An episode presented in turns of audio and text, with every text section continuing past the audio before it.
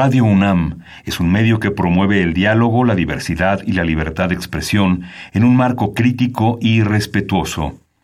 Los comentarios expresados a lo largo de su programación reflejan la opinión de quien los emite, mas no de la radiodifusora.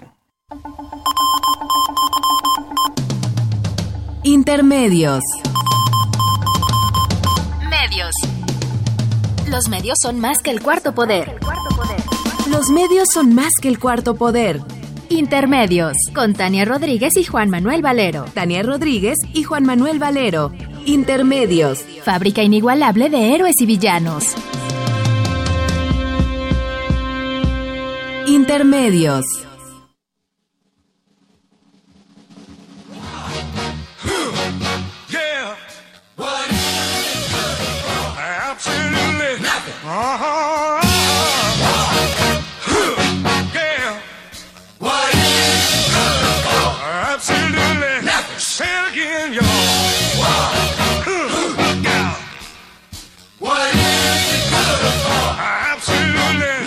To me.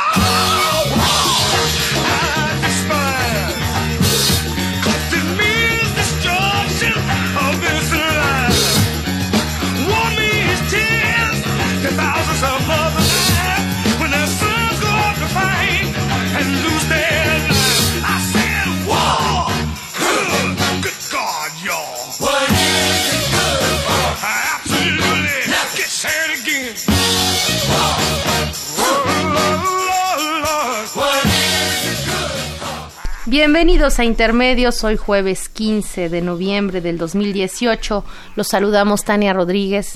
Y Juan Manuel Valero aquí con mucho frío desde los micrófonos de Radio UNAM.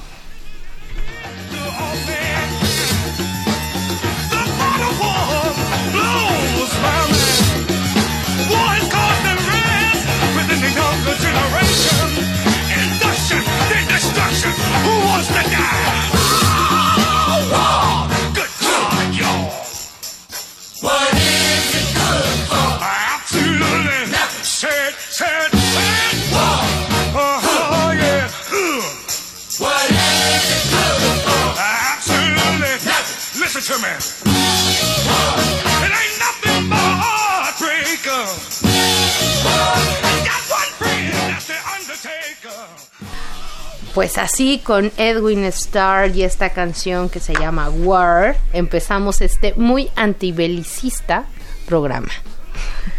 Sí, una canción que tenía que ver con la guerra de Vietnam. Nosotros no vamos a hablar de la guerra de Vietnam, sino de la guerra de México. Pues hoy, Tania, llegamos al programa número 700. ¡Bravo, Valero! Más de 15 años en Radio UNAM y agradecemos muchísimo que nos haya aguantado la radiodifusora de la Universidad Nacional Autónoma de México desde el 2 de octubre de 2003 hasta hoy. Bravo, bravo, bravo. Muchas felicidades. Pues Tania, ayer fue un día triste para la literatura y para México en general. Murió Fernando del Paso, el papá de Palinuro de México, el papá del piloto de México. Fernando del Paso Morantes murió a los 83 años de edad. Fue un destacado escritor, dibujante, pintor, diplomático y académico mexicano. Estudió y dio clase en la Universidad Nacional Autónoma de México y pues dentro de su obra literaria hay tres novelas que son las más importantes. Estas tres novelas han hecho que Del Paso sea considerado uno de los escritores mexicanos más importantes del siglo XX, José Trigo, Palinuro de México y Noticias del Imperio. Del Paso nació en la Ciudad de México el primero de abril de 1935 y ayer se murió. Cervantes, este, perdón, del Paso, por cierto, ganó el premio más importante de literatura en lengua castellana, el premio Miguel Ángel Cervantes 2016. Pues sí, Juan Manuel, una, una vida plena en producción, plena en, en vida, y bueno, pues... Y un hombre de izquierda además, don Fernando del Paso. Pues unas gracias a Fernando del Paso por lo que nos ha dejado que vamos a seguir leyendo. Tania, en 15 días López Obrador asumirá la presidencia de México. El pre- 15 días, Juan el Manuel. primer presidente de izquierda en la historia de este país. Y pues todos los días da de qué hablar. No, bueno. Obrador. Ayer, respecto a su plan de seguridad nacional, y hoy, a través de dos tweets, me dejó helado, Tania, y te voy a leer esos tweets. Por ahí vamos a empezar. Dice López Obrador, Alfonso Romo me ayuda de enlace con los empresarios de México. Un grupo de ellos aceptó formar parte de un consejo asesor de apoyo al próximo presidente. Y en otro tuit nos habla de algunos de estos que se convertirán en integrantes del consejo asesor de López Obrador. Ricardo Salinas Pliego, TV Azteca. Bernardo Gómez, Televisa. Olegario Vázquez Aldir, Grupo Imagen. Carlos Jan González, que seguramente va a ser nieto del profesor. Daniel Chávez, que no sé quién sea. Miguel Rincón, Sergio Gutiérrez y Miguel Alemán, hijo. ¿Qué te parece, Tania? Pues es, es la nota del día de hoy. Efectivamente, a Yo cuando escuchaba estos nombres en la boca de López Obrador, Salinas Pliego, Bernardo Gómez, Olegario Vázquez, el papá Olegario Vázquez Raña, pues los ubicaba dentro de la mafia del poder. Y hoy de la noche a la mañana, a 15 días de que López Obrador asuma el poder, los nombra integrantes de un consejo asesor empresarial. ¿Necesita eso López Obrador? Ay, Valero, creo que es una, una como tú dices, una, una situación bastante sorpresiva en términos de su ejercicio público. por lo menos, eh, digamos, dentro de todo lo malo o dentro que puede ser cuestionable de esta de este proceder, está bien que sea público, mejor que, que sea así, a que digamos tenga una cercanía con este grupo de empresarios y que quede como en las sombras y que quede más en una especie de lobby. Eh, yo creo que hay varios elementos que hay que poner en la mesa. Empezaría por una situación coyuntural. Efectivamente estamos a 15 días de que asuma eh, formalmente el gobierno. Eh, y por otro lado, estamos ante una situación donde en este periodo de transición, que lo avisorábamos larguísimo y que ya va concluyendo, eh, han pasado elementos importantes. Uno, que particularmente fue importante la relación con los empresarios, es sin lugar a dudas toda la discusión con respecto al aeropuerto y a la forma en que se decidió eh, cancelarlo mediando incluso el tema de la consulta. Creo que ese es un elemento que está en la mesa. Adicionalmente está en la mesa, y estoy tratando de reconstruir ver, la eh, coyuntura. prime- primero ese punto es muy importante. Pensaba yo que ya López Obrador había resuelto ese problema cuando llamó a dialogar a los empresarios involucrados en la construcción del aeropuerto de Texcoco y de acuerdo con la información que nos dio la semana pasada, había llegado a un buen acuerdo, ellos habían aceptado seguir colaborando con la obra pública del nuevo gobierno. Pues ahí estaba resuelto ese asunto al que te refieres. Bueno, en cierta medida sí, pero no termina de resolverse tal vez en términos de poder. Eh, Ahí hay una de términos de interlocución, de poder, de significación. Y por eso creo que vale la pena poner en la mesa los otros dos elementos que en esta semana se acumularon. En esta semana. Uno es la decisión adicional de someter nuevamente a consulta la propuesta del tren Maya, de la refinería y de una serie de programas sociales, que eso ameritaría una propia, una discusión en sí misma más adelante, pero creo que ese es el otro elemento. Y el tercero es justamente la iniciativa, que también hace unos días apenas se dio a conocer con respecto a la regulación de las altas tarifas por comisiones que pagamos los que hacemos uso de los servicios bancarios en este país, que había sido una propuesta que había aparecido en el Senado y que ocasionó turbulencias y caídas incluso en la obligó a bolsa. López Obrador a salir a decir que no, que, Que no frenos. En tres años no vamos a hacer ningún cambio con respecto a los bancos, lo cual a mí también me preocupa. También es Porque preocup- en México y en el mundo he sabido que los cobros de comisiones bancarias en este país son verdaderamente Son muy altos. muy altos. Ya ni hablemos- Son de agiotistas, no de Ah, banqueros. Y ya ni hablemos, Juan Manuel, de que no está en la mesa ni por asomo, y eso es una de las cosas que claramente es un compromiso que se ve que está ahí en la mesa, ninguna discusión con respecto a una política fiscal, ¿no? Eso no tampoco está en la mesa. Entonces, ¿qué es lo que significa el anuncio de estos de este grupo de empresarios como asesores, su selección y el momento en que se anuncia? Y la mediación, que de nuevo vuelve a estar en la mesa el tema de Alfonso Romo. Creo que aquí hay varios elementos y que se articulan también con el proyecto, por ejemplo, del Tren Maya y de todo el proyecto de inversión económica que se quiere hacer en el sureste del país, que no necesariamente, y creo que eso va a ser uno de los grandes debates del principio del sexenio, eh, se aleja o no de ese viejo proyecto del Puebla Panamá y de el tema de inversión e industrialización en el sur del país, donde las obras de infraestructura guardan un papel central y donde, hay que decirlo, ha sido señalado insistentemente los intereses que con respecto a este tipo de industria y de estos polos de desarrollo tiene el propio Romo. Entonces, ya veremos cómo se va consolidando eso, pero creo que hay un elemento de, eh, por lo menos, de ponerle atención.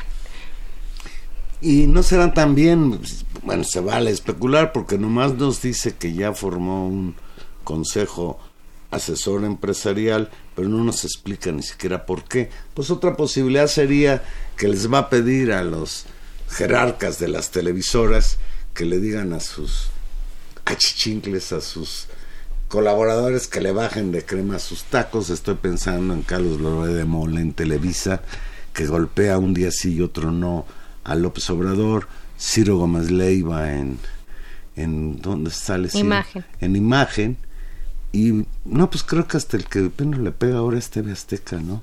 Sí, no, bueno, ahí hay una relación. Yo no, muy- como no veo ninguna de esas televisoras, me vengo a enterar de sus golpes a través de Twitter, Ahora, que es mi medio de comunicación eso- preferido. Eso sería una cosa también preocupante, ¿no? Es decir, tú pactas con los empresarios de los medios para discutir la política editorial o las opinión, la libertad de expresión de Pero los periodistas. no- Incluso si no nos gusta, estarían no en derecho a hacerlo. un consejo asesor. No, por eso me parecería preocupante y no lo haces. Ahora, en términos políticos, ¿qué significa esto?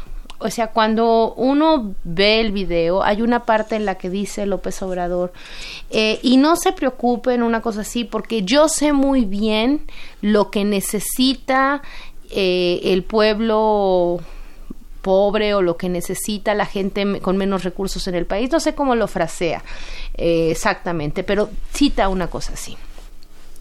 Entonces, ¿qué significa eso? Decir, también hay un, un término de, eh, de representación, es decir, él se considera representante fundamentalmente de los intereses de ese sector y es por tanto capaz de sentarse a hablar con estos otros grupos de intereses para negociar y pactar una serie de políticas o convencerlos de que apoyen una serie de políticas. Uno podría decir, bueno, pues claro que son un factor de poder real, claro que hay que ponerse a hablar con ellos, claro que en principio no está bien tenerlos en contra y hay que establecer diálogo. Uno podría decir, pues sí, eso se puede hacer. Pero lo que llama la atención, y yo eh, lo venía pensando cuando oía la noticia, es ¿de qué otras formas se puede resolver esta situación? Es decir, ¿cómo, cómo construyes una lógica de interlocución con actores que son realmente tan poderosos? ¿No? ¿En qué condiciones? Y que En- sabes en de lugar de antemano la consejeros, postura que tienen respecto a, a una serie de políticas. a una serie de políticas que ya se han manifestado al respecto. y que durante muchos años fueron abiertos adversarios tuyos. Tú recuerdas la guerra de, de las- la ley Televisa, toda esa confrontación. Bueno. todavía hace un par. Les una- acaban de renovar Exacto, a todos. Eso es lo Ese tal vez es el tercer elemento que está en la mesa. Les acaban de renovar, por lo menos a dos de ellos, de manera eh, por 20 años, creo, ¿no? sus concesiones, ¿no? Sus concesiones y así como hemos oído críticas de algunas cosas, bueno, realmente ya casi no hemos oído críticas del nuevo gobierno frente al actual gobierno, ¿no? Al gobierno de Peña Nieto, pero en este caso que sí impacta en el largo plazo eh, la relación del nuevo gobierno, pues ni más ni menos con los dueños de los medios de comunicación, pues no se dijo esta boca es mía, ¿no? Quiere decir, hay dos cosas. Uno, que han obviado hablar del tema porque no quieren problemas. Dos, que sabían las condiciones de la negociación y que decidieron mejor hacerlo en este momento. Creo que ese es uno de los elementos y llama poderosamente la atención la representación importante de los dueños de los medios de comunicación en este Consejo Asesor. Pero te decía, hay formas distintas de construir este, estos consejos. Estoy pensando, por ejemplo, en Brasil, eh, una de las cosas que se constituyó eh, justamente como para, para una primera fase del gobierno fue un Consejo de Desarrollo Económico y Social. Es decir, discutir las políticas económicas, las políticas de desarrollo social con representantes, claro, pues de la poderosísima burguesía eh, brasileña, pero en la cual también tenía sentados a representantes de movimientos sociales o a representantes de los sindicatos o a representantes, digamos, de otros actores sociales que te permiten construir un debate para tomar decisiones de política pública y tenían un carácter consultivo donde eh, sí se procesaban, digamos, se procesaban las grandes líneas de trabajo. En este caso no, todo depende de una relación, digamos, personal del presidente o del próximo presidente con este grupo de asesores, con una mediación, porque más lo dijo, va con la mediación de, ¿no? Eh, Alfonso Romo. Eh, es fuerte la decisión, ¿no? Y creo que puede ser interpretada de todas estas formas que hemos dicho. A mí me gustaría mucho, mucho más un esquema, en todo caso, Pues- mucho más articulado y más formal. A mí me, me- me genera muchísimas preocupaciones y creo que expresa de alguna manera que hay debilidad por parte del nuevo gobierno para conducirse frente a los poderes fácticos, en este caso los dueños de las televisoras, el monopolio de la información, por fortuna ya no tan monopolio, gracias al crecimiento de las redes sociales. Tania, pero lo de ayer, lo de ayer creo que es más preocupante. Sí, porque ese sí es estructural. Sí. Ayer, al presentar el Plan de Seguridad Nacional 2018-2024, López Obrador habló de la creación de una Guardia Nacional que empezará a operar el próximo primero de diciembre. El presidente electo Andrés Manuel López Obrador encabezó la presentación del Plan de Paz y Seguridad 2018, en el que ratificó la conformación de una Guardia Civil Nacional y la creación de 266 coordinaciones territoriales de seguridad para 2021. Leo textual a López Obrador. Vamos a empezar con 150 donde más se necesite, porque no tenemos los elementos que se requieren. Necesitamos un promedio de 500 elementos por coordinación. En total vamos a requerir de 120 a 150 mil efectivos para las 266 coordinaciones. Detalló que la Guardia Nacional se integrará gradualmente al sumar unos 20 mil miembros de la Policía Federal que no estén corrompidos y los efectivos de las policías militar y naval para finalmente abrir el reclutamiento a la población en general para inscribir a 50 mil elementos que deberán ser capacitados. Esta es una idea que ya había manejado, la de integrar a 50 mil jóvenes a esta fuerza llamada ahora la Guardia Nacional. López Obrador dijo que salvo pocas excepciones, la Policía Federal y las corporaciones policíacas locales no están preparadas para combatir al crimen organizado, además de estar corrompidas, lo cual es cierto y lo sabemos todos, lo sabe hasta el abogado defensor del Chapo Guzmán.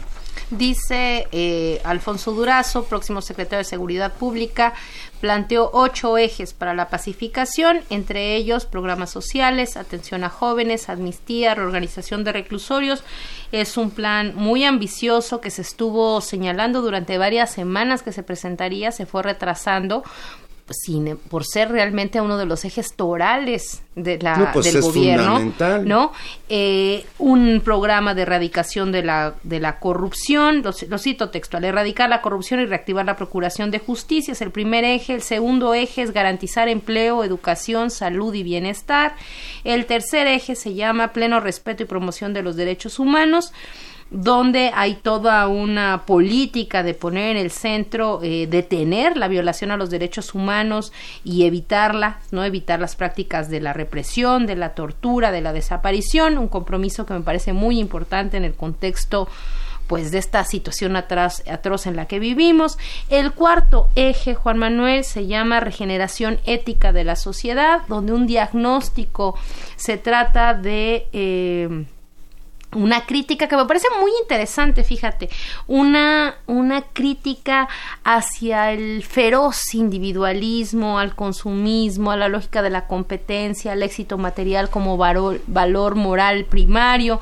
y restituir valores colectivos del bien común, de los lazos de solidaridad, que es como una parte eh, importante en términos del discurso que no habíamos visto desde hace mucho tiempo la discusión pública justamente sobre eh, restituir la seguridad. El quinto eje es la reformulación del combate a las drogas, lo cual es muy importante y tal vez también esta semana han sido uno de los ejes centrales, por ejemplo, toda la política de despenalización con respecto a la producción, consumo, y, y, mercantilización de los derivados de la marihuana. Todavía no sabemos bien a bien cómo va a quedar la cuestión, pero, pero por qué lo bueno menos se está que en eso se esté avanzando y que se entienda que la liberación de las drogas, independientemente de otras consideraciones, es algo indispensable para pacificar a este país. Incluso toda la discusión que desde algunos actores ya se está proponiendo con respecto a la, eh, al control estatal de la producción controlada de eh, los derivados de de la amapola, lo cual también sería una cosa importantísima, sobre todo si uno piensa en realidades complejas como Guerrero, un tema importante. El sexto eje, Juan Manuel, es emprender la construcción de la paz, donde se busca cambiar eh, la estrategia policial y belicista por una discusión eh, de encuentro eh, con una especie de llamada a la reconciliación nacional donde eh, se tratarían de echar a andar los resultados de esta consulta nacional y de los foros de escucha para la construcción de la paz, que como recordarás se fueron efectuando durante algunas semanas a lo largo del país y que también fueron muy criticados por haberse suspendido en geografías y espacios pues totalmente eh, desarticulados o lastimados por el crimen organizado y donde finalmente ya no se hicieron. Los que se hicieron también fueron muy complicados y recordarás los agrios debates que hubo también entre las víctimas y el propio discurso de la amnistía eh, que fue como un tema también muy importante. El séptimo eje se llama recuperación y dignificación donde se trataría de restablecer, como tú señalabas, todo el tema de los penales y la, la forma, digamos, de atención a la eh, pues reintegración social. Y el último punto, que se llama Plan de Seguridad Pública, es el octavo, es tal vez el que ha generado mayor eh, crítica o mayor incluso sorpresa en, la discusión general y es justamente el que habla de lo que tú estabas explicando, el tema de la Guardia Nacional. La Guardia Nacional que tendrá como base a las policías militar, naval y federal, quedará al mando de la Secretaría de la Defensa Nacional a partir del primero de diciembre, lo cual implica, Tania, que tienen que inmediatamente los legisladores hacer una reforma constitucional porque la figura de la Guardia Nacional no existe. Y si se quiere crear esta nueva figura para garantizar la paz, dice López Obrador, pues tendrá que hacerse una reforma constitucional. Me preocupa muchísimo que esta Guardia Nacional quede en man, que esta Guardia Nacional quede en manos de la Secretaría de la Defensa Nacional.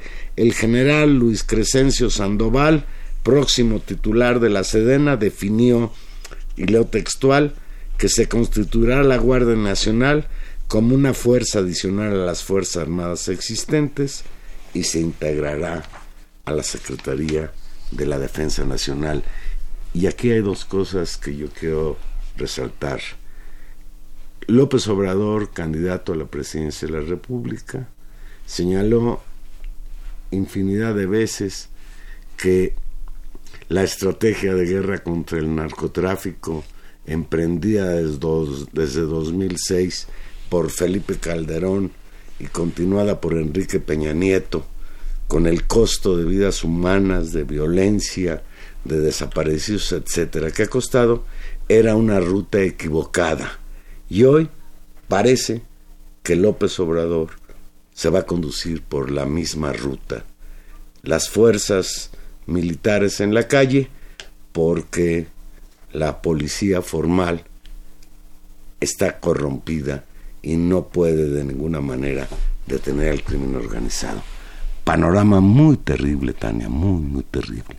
Sí, hay un, hay, un diagnóstico eh, pues muy complicado. Yo creo que este documento que acabamos de conocer ayer, que es muy complejo, que habría que ver los detalles, eh, la presentación del problema de la seguridad y de la reconstrucción de la paz en el marco de todos estos otros elementos, es decir, los otros, los siete restantes de los, o sea, son ocho, dijimos que el ocho es el, el más, el más eh, complicado de entender o el que tiene este dejo que, y estas preocupaciones que tú señalas. Los otros siete, uno podría decir, bueno, muy bien, se está discutiendo en una versión más integral, yo creo, o sea, creo que también vale la pena reconocer eso. Donde y así como vale la pena reconocer eso, también me parece muy importante poner en el centro las dudas que genera las condiciones en las que plantea un tema central que tiene que ver con el tema de este de la Guardia Nacional y de lo que vamos aclarando ahora sí, después de muchos meses en los cuales no quedaba claro a qué se referían y de quién iba a depender y cómo se iba a constituir y qué funciones iba a tener la famosa Guardia Nacional de la que López Obrador ha venido hablando desde la campaña. Ahora eso adquiere una consistencia clara y creo que vale la pena detenerse en, ella. Eh, como tú dices, va a estar constituida fundamentalmente en una primera instancia por policía de Marina y policía del Ejército. Y algunos federales. Y algunos federales. Lo que eh, significa en términos reales, y hoy lo, hoy lo declaraba Durazo eh, en entrevistas cuando le preguntaban, bueno, entonces qué va a pasar con la, con la Policía Federal? En realidad lo que vamos a ver es el fin de la Policía Federal por el carácter y este diagnóstico, digamos, de, corrupción que tienen esas instituciones. ¿Dónde empieza a ver el problema? Empieza a ver el problema porque una serie de recomendaciones internacionales e incluso los estudiosos sobre el tema han señalado de manera persistente la importancia del fortalecimiento de las policías la incapacidad del ejército de hacer funciones de policías. No fueron educados ni, para eso los militares. Por eso actúan violando los derechos humanos de la población cuando quieren actuar como policías. Claro, entonces tenemos dos elementos. Uno, eh, tú tienes que formar nueva policía, ¿no? Tienes que formar nueva policía y no hay un programa de fortalecimiento. Uno, creo que es la crítica más fuerte que hay a este programa, es que no hay un programa general de fortalecimiento a las policías en ninguno de sus niveles. ¿Por qué? Porque además hasta nuevo aviso, y eso también habrá que ver y revisar, pues somos un eh, una república federal, con lo cual hay policías de los tres niveles de gobierno, y no solamente federal, sino que además tenemos la noción esta de municipio libre, con lo cual tenemos policías municipales, estatales y federales. Ya, ya Javier Corral, gobernador de Chihuahua, puso el grito en el cielo señalando que, oigan, ¿Dónde está el, el pacto federal? Claro, ahí Y hay tiene un problema. razón, Ahí ahí hay un Corral. problema incluso cuando se cita y es muy, eh, también eh, me parece que ahí hay un, un, un abuso en la propia tradición constitucional y política mexicana, cuando se cita que esta idea de la Guardia Nacional podría ser el ejemplo de eh, Francia o de España, y no por una razón... La Guardia Civil Española actúa bajo la dirección de civiles. Igual pasa en Francia y creo que en Italia también pero el con tema los carabineros. pero pero el tema no es solamente eso es un problema de diseño político. Y tiene que ver de diseño político por el tipo de república que son. Bueno en el caso de España ni siquiera son repúblicas es decir, es una monarquía constitucional. Es decir no son son estados centrales. Lo mismo que en Colombia, si toda la lógica de la política de seguridad también se monta sobre un diseño político que tiene que ver con quién tiene derecho a usar la fuerza. Y eso pasa por el reconocimiento de los mandos electos a los distintos niveles de gobierno. Eso también es la discusión. Es una discusión de gran calado. Por supuesto que uno podría decir, en medio de la tragedia nacional no nos vamos a detener en estas minucias. El problema es que sí hay que detenerse en esas minucias, como sí hay que detenerse en términos de eh, la política de derechos humanos y del seguimiento a esto. Creo que es ahí un elemento central que se tiene que debatir. Ahora, ojalá ojalá, y ese sería el mejor llamado que podamos ver, si haya un debate en el Congreso. Porque lo que se ha anunciado, es decir, el, el presidente puede presentar su propuesta y me parece que bueno, puede hacerlo y se puede equivocar y se puede corregir, porque para eso es una cultura, una sociedad ¿Tú democrática. crees que el Congreso va a echar para No lo atrás sé, la propuesta pero de lo que espero, pero lo que espero es que sí se discuta. Mario Delgado ha anunciado que el próximo martes suben la convocatoria. Creo que es un tema que Claro, amerita- porque le surge que haya la reforma constitucional porque faltan 15 días para que entre en funciones la Guardia Nacional, lo cual me parece también Pero, un poco es decir, en términos de, de arquitectura institucional e incluso de presentación, es, me parece a mí también incluso logísticamente complicado. Lo que está en el centro aquí, Juan Manuel, también me parece que es una relación, y también esta base muy importante, del Congreso con el Ejecutivo. Es decir, vamos a ver si se discute, se corrige, se vigila. ¿Qué es lo que está pasando justo también en estos días? Que la Corte está desechando por inconstitucional la horrenda ley de seguridad que aquí criticamos, justamente porque con un artilugio que se sacaron de la manga de seguridad interior, querían darle la vuelta, o como dijo el, el, el ministro de la Corte, le querían hacer trampa a la Constitución, ¿no? Es decir, hacer una, una trampita, haciendo aparecer, inventándose esto, eh, dotando de capacidad al ejército para cumplir cosas de seguridad que la Constitución explícitamente prohíbe. Bueno, en este momento lo que supondría la- el cambio a la Constitución sería hacer aparecer un nuevo cuerpo que sí pudiera cumplir esas funciones, pero que está compuesto por militares y lo que es más complicado, al mando y en la Secretaría de Defensa. Es decir, si esta discusión fuera que la Gendarmería está bajo las órdenes y supervisión de la Secretaría de Seguridad Pública, es decir, un mando civil, en función de un proceso de transición, con una capacitación, con un plan de desarrollo donde vamos a entrar en otra dinámica, uno podría decir, bueno, vamos ahí en una negociación, digamos en una situación de crisis como en la que estamos. Pero el, el mantenimiento del mando de la Gendarmería en la Secretaría de la Defensa me parece que corresponde también a una negociación durísima que claramente no ha sido ni pública ni ventilada en los medios de comunicación ni transparentada en términos de la opinión pública del Ejecutivo, del próximo Ejecutivo con las Fuerzas Armadas de este país. Pues en resumen, en la campaña López Obrador prometió el retiro paulatino de los efectivos militares de las calles y ayer, ya como presidente electo, entregó a las Fuerzas Armadas el mando de las operaciones de seguridad pública en el país. Anunció la creación de la llamada Guardia Nacional, que bajo el mando de la Secretaría de la Defensa Nacional coordinará la lucha contra la extorsión, el robo, el secuestro, el homicidio. Dirían los que votaron por López Obrador, señor, en eso no quedamos. Pues esperemos que no haya ni extorsión, ni robo, secuestro, ni homicidio. Vamos a una pausa y aquí regresamos.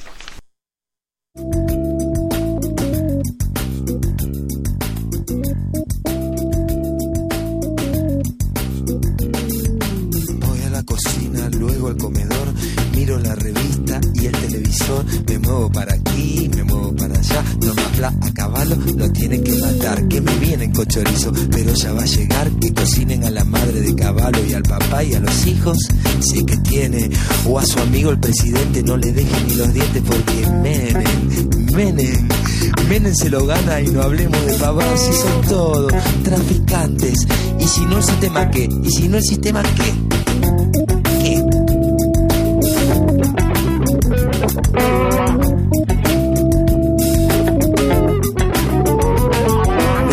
Se mantiene con la plata de los pobres, eso solo sirve para mantener a algunos pocos. Transan, venden, y es solo una figurita el que esté de presidente, porque si estaba Alfonsín, el que trae es otro gil, son todos narcos, de los malos. Si te agarran con un gramo después que te la pusieron, se viene la policía y seguro que vas preso y ya se sube la balanza.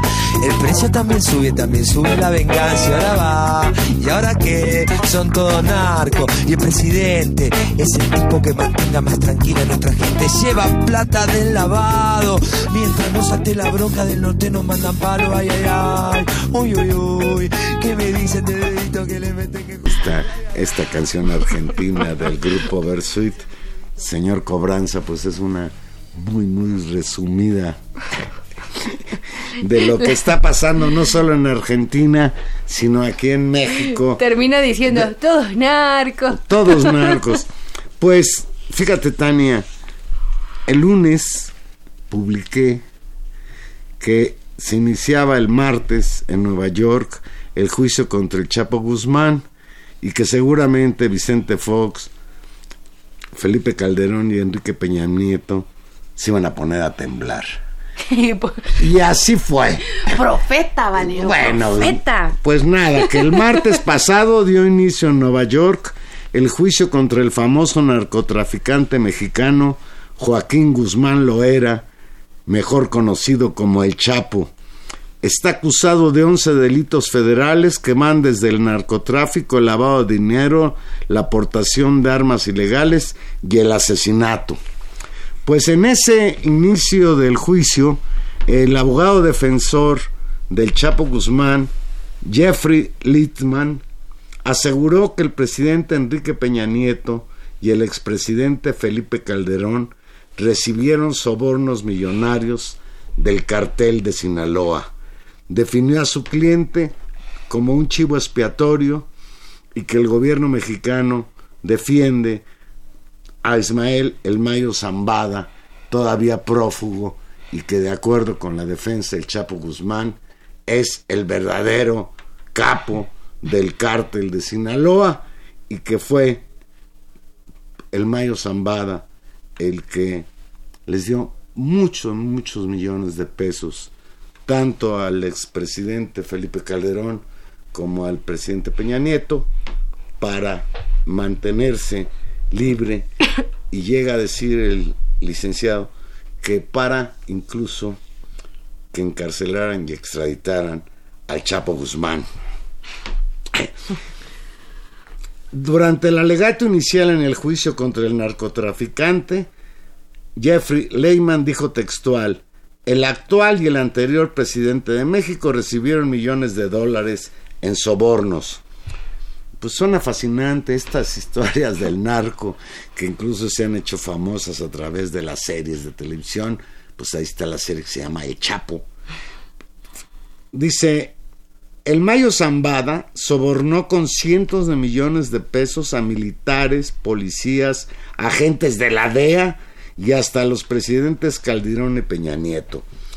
El abogado afirmó que los gobiernos de México y Estados Unidos confabularon con Ismael El Mayo Zambada para incriminar al Chapo como líder del cártel y describió a Guzmán Loera como un hombre sin importancia dentro del negocio del tráfico de drogas, cuya imagen ha sido elevada a la de un mito para desviar la atención sobre Zambada. Y añadió que el Chapo es utilizado como chivo expiatorio desde 1993 para cubrir al cartel de los Arellano Félix y al Mayo Zambada. Y, y fíjate, recurrió incluso a dar el ejemplo, ¿te acuerdas de esto? Que fue una noticia que conmocionó a México allá en 1993. Según el abogado, el cardenal Juan Jesús Posadas Ocampo, asesinado por los Arellano Félix y el gobierno mexicano porque poseía información sobre corrupción gubernamental, se dijo que ah, lo habían asesinado porque lo habían confundido con el Chapo Guzmán. ¿Te acuerdas de toda No, esa bueno, sí. comedia? De. Nunca hemos sabido qué pasó, quién mató al cardenal Posadas y por qué. Ahí quedó como una más. De acuerdo con algunos medios estadounidenses, la Fiscalía del Gobierno de Estados Unidos, en respuesta a lo que dijo el abogado defensor del Chapo, solicitó al juez federal Brian Cogan, quien es el encargado de conducir el juicio, desechar los dichos del abogado del Chapo, pues considera que, que están impregnados de argumentos impropios, afirmaciones no informadas previamente y rumores inadmisibles. El mismo martes, y casi inmediatamente, pues no faltaba más, Enrique Peña Nieto y Felipe Calderón calificaron como falsas y difamatorias las acusaciones del abogado de Guzmán Loera sobre los millonarios pagos del narco que hubieran recibido. Vía, Vía- ah, sí, no, vía La- Twitter, el vocero presidencial Eduardo Sánchez escribió: El gobierno de Enrique Peña Nieto persiguió, capturó y extraditó al criminal Joaquín Guzmán Loera. Las afirmaciones atribuidas a su abogado son completamente falsas. Pues eso es lo que dice el abogado, exactamente eso. Que, la- que el, que el Mayo Zambada le dio dinero a Peña Nieto para que hiciera todo eso con el Chapo, eso es lo que dice. Entonces, la respuesta de Sánchez es un poco fallida. en la misma red social, el expresidente Felipe Calderón reaccionó a las acusaciones y lanzó. Son absolutamente falsas y temerarias las afirmaciones que se dice realizó el abogado de Joaquín El Chapo Guzmán. Ni él, ni el cártel de Sinaloa, ni ningún otro realizó pagos a mi persona. El abogado del Chapo prometió presentar pruebas de las acusaciones contra los expresidentes, contra el expresidente Calderón y contra el presidente actual, que dentro de poco va a ser también expresidente, por presuntamente haber recibido millones de dólares de sobornos del cartel de Sinaloa. Te voy a decir de antemano, no les va a pasar nada al señor Peña Nieto ni al señor Calderón, eso te lo puedo asegurar. Pero la Pero qué ra- sospecha... pero qué raspadón. Pero la raspada ahí queda. Fíjate, Anabel Hernández, la periodista que de eso sabe mucho, en una entrevista señaló que Vicente Fox recibió soborno del Chapo por 20 millones de dólares para dejarlo escapar. Se acordarán de aquella, de aquel gran escape del penal de Puerto Puente Grande, De Jalisco. Puerta Grande, no le digas Puerta Grande, Valero. Hasta de cambió de Puente Grande a Puerta Grande. Dice, dice Anabel que recibió Fox 20 millones de pesos por dejar escapar de este penal al Chapo y hace referencia incluso que Fox cuando entró al gobierno de México pues andaba quebrado en sus empresas y que de la noche a la mañana pues gracias a este acuerdo con el Chapo Guzmán Fox mejoró su situación económica y todavía sigue, te digo que está divertido el asunto. Ayer, en el segundo día del juicio, se presentó al primer testigo de la fiscalía, al testigo de la parte acusadora, el narcotraficante Jesús el Rey Zambada García. hermano, hermano del Mayo. hermano del Mayo. Testificó en el juicio en Nueva York contra Joaquín el Chapo Guzmán. Y obviamente este delincuente, el rey, hermano del Mayo, pues es testigo protegido de la justicia norteamericana. Y esto me parece muy complicado, Tania. O sea, tú eres un delincuente. Y por venderle información al gobierno, que lo van a liberar, le van a bajar la pena. Sí, De eso se trata. Porque el chiste es que caiga el de más arriba, ¿no? Esa es la lógica de la justicia norteamericana, Sí, creo. o bueno, él ya lo tienen detenido, lo tienen identificado y pueden ir construyendo. Bueno, además imagínate lo que esto significa en términos de las declaraciones o de las fuentes comprometedoras con respecto también pues al poder político de otros países o la información que pueden tener, o sea, la información también les importa mucho. Fíjate, fíjate, leo textual lo que dijo ayer este el rey. El cártel de Sinaloa controlaba un aeropuerto en Ciudad de México y sobornaba regularmente al gobierno mexicano para tener protección. O sea, cero y van dos. O sea, lo dijo el Chapo, que es el acusado, y lo dijo el testigo Sí. de la fiscalía. El rey Muy fue bien, detenido en México en 2008 y posteriormente extraditado a Estados Unidos. Como te lo dices bien, es hermano de Ismael El Mayo Zambada, a quien la defensa de Guzmán señala como el verdadero líder del cártel de Sinaloa. Zambada, el rey, quien declara como testigo del gobierno de Estados Unidos, dijo que Guzmán Loera se asoció con su hermano Ismael Zambada para dirigir el cartel de Sinaloa y se autodefinió como líder del cartel en la Ciudad de México. El rey explicó cómo realizaban el tráfico de drogas desde el norte de Colombia y apuntó que el 100% de la cocaína que importaba el grupo criminal era con destino a los Estados Unidos. Pues esto está está divertido, pero es muy grave.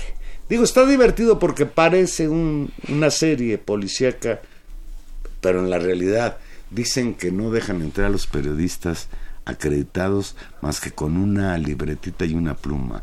No pueden tomar fotografías, hacer videos, ni mucho menos. Y por eso vemos esos, esos dibujitos que hacen, ¿no? Que presenta el dibujante de la corte.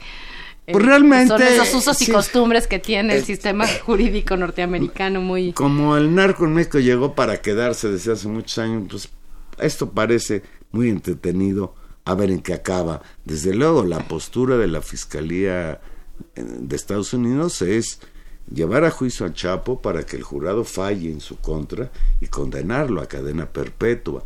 Tú debes de acordarte que llegó un momento en que incluso después de que mataron a Bin Laden, el gobierno de Estados Unidos consideró al Chapo Guzmán el enemigo público número uno de los Estados Unidos. No, es, es, es impresionante, es un juicio que ha acaparado la atención mediática mundial.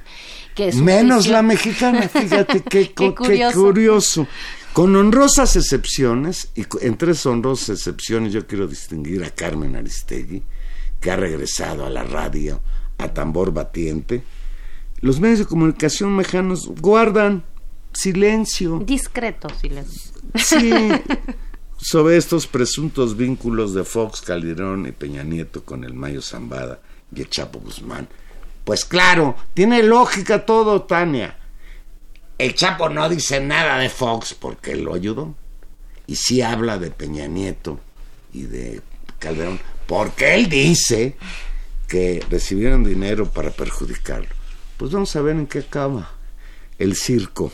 Pues un, eh, una, una cuestión interesante que hay que decirlo, porque esto te se articula muy bien con, con la primera parte del programa, un juicio histórico, un juicio muy importante, donde están hablando del tema tal vez más importante de este país o que ha costado la vida de un- a miles de personas, de un tema millonario, ¿no? y que coincide en el tiempo pues con un cambio de gobierno y justamente un redireccionar o un intento de redireccionar vamos a ver si fallido logrado a medias vamos a ver en cierta medida cómo se logra constituir esta nueva política de, de López Obrador justamente sobre este tema. Es decir, coincide en el tiempo y vamos a ver también qué efectos tiene en, pues, en la política nacional y en la violencia del país. Pues fíjate, ayer en tercer grado, que ya volvió al aire este programa No horrendo de Televisa, le dieron un espaldarazo a,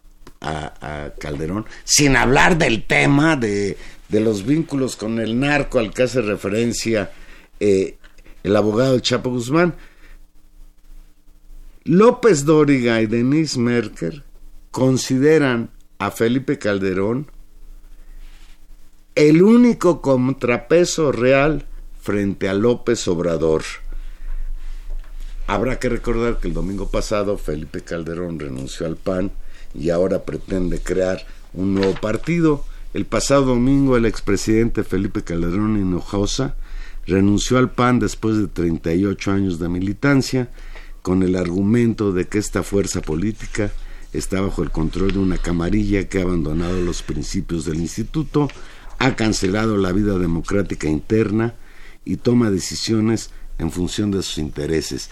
Esto ya lo había señalado casi idéntico Calderón desde cuando su mujer, Margarita Zavala, no fue considerada como candidata del PAN a la presidencia de la República en las elecciones que acaban de pasar. En una carta que envió al dirigente del Blanqueazul, Marcelo Torres, consideró imposible revertir esta situación con mecanismos democráticos.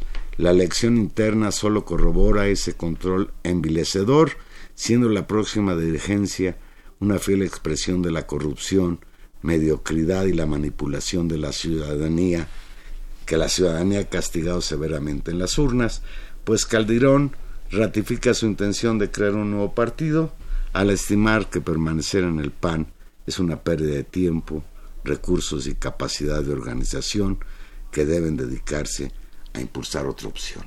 ¿Cómo ves? Pues eh, yo creo que eh, Calderón tiene suficiente historial negativo para para contar con no con muchos apoyos y con posibilidades críticas creo que este juicio y los señalamientos que están ahí en la mesa pues son un elemento eh, que no le va a, a construir no veo claramente cómo si se puede constituir en un polo de articulación. Creo que incluso si lo fuera, eh, tampoco tendría ninguna posibilidad política en términos de articular una fuerza, una figura que efectivamente lo pueda hacer. Eh, no soy, no, no, no comparto la opinión de, de, Merkel y, y López Dóriga. ¡Qué bueno!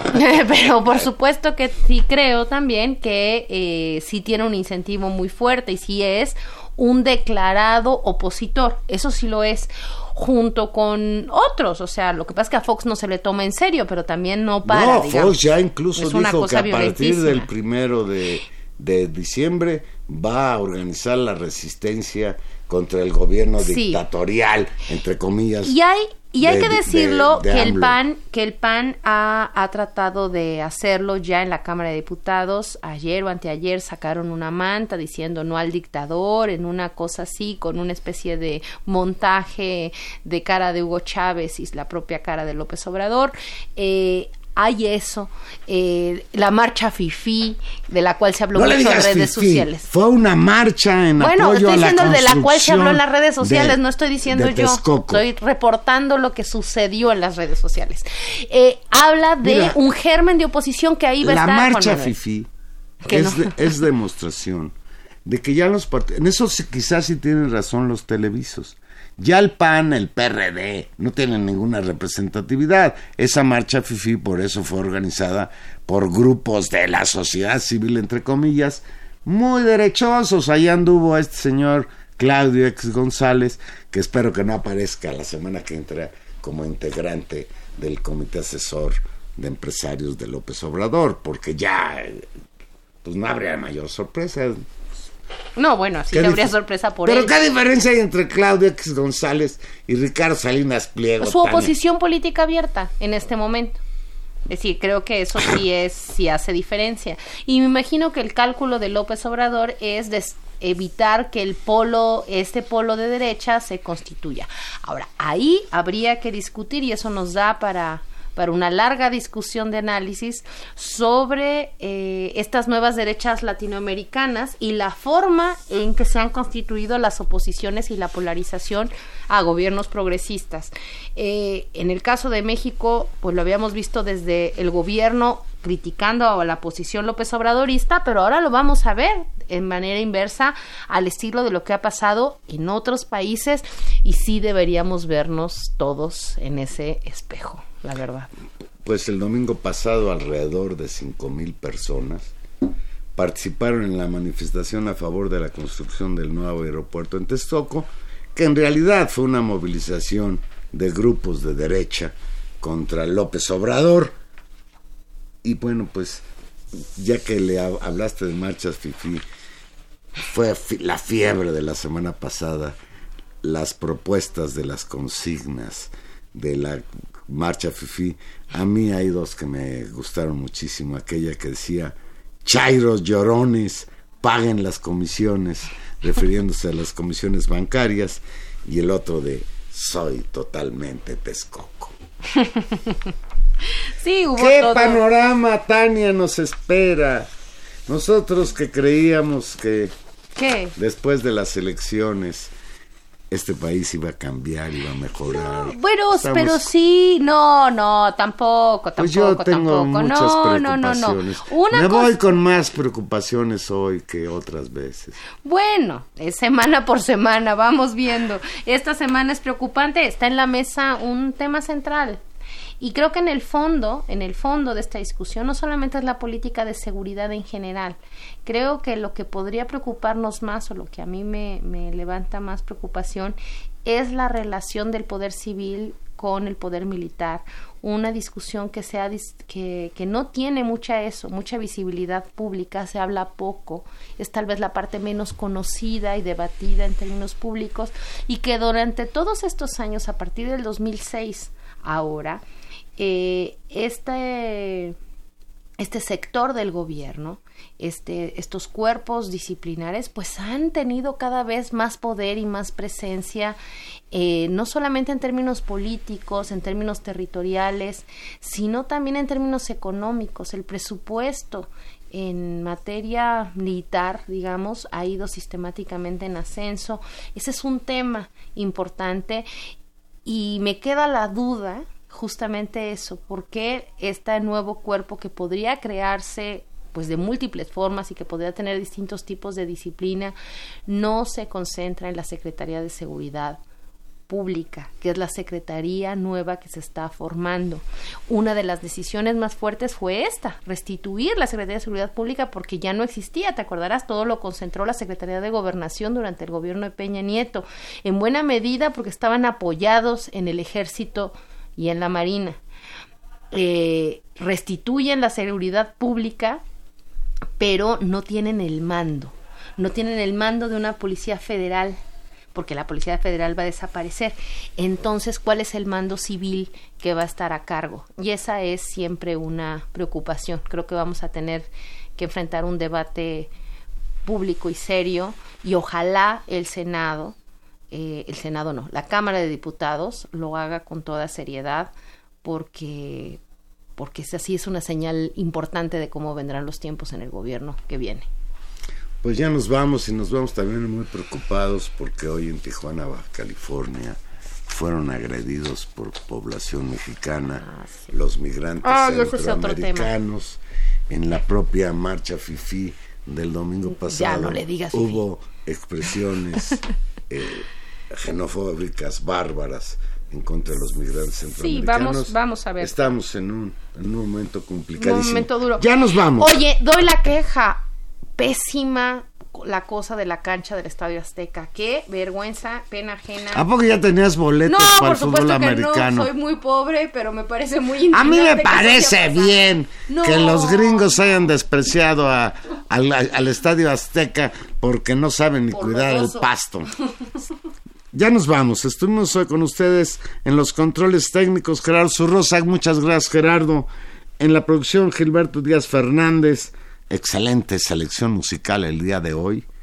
Y en los micrófonos, Tania Rodríguez. Y Juan Manuel Valero. Adiós.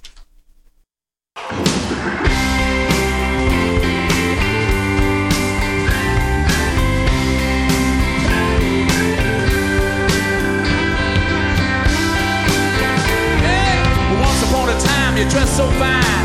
Through the bumps of dime and you climb. And then you. Yeah, people call, send me where I you're bound to fall. They thought that they were just a. kidding you. You used to laugh about everybody that was hanging out. And now you don't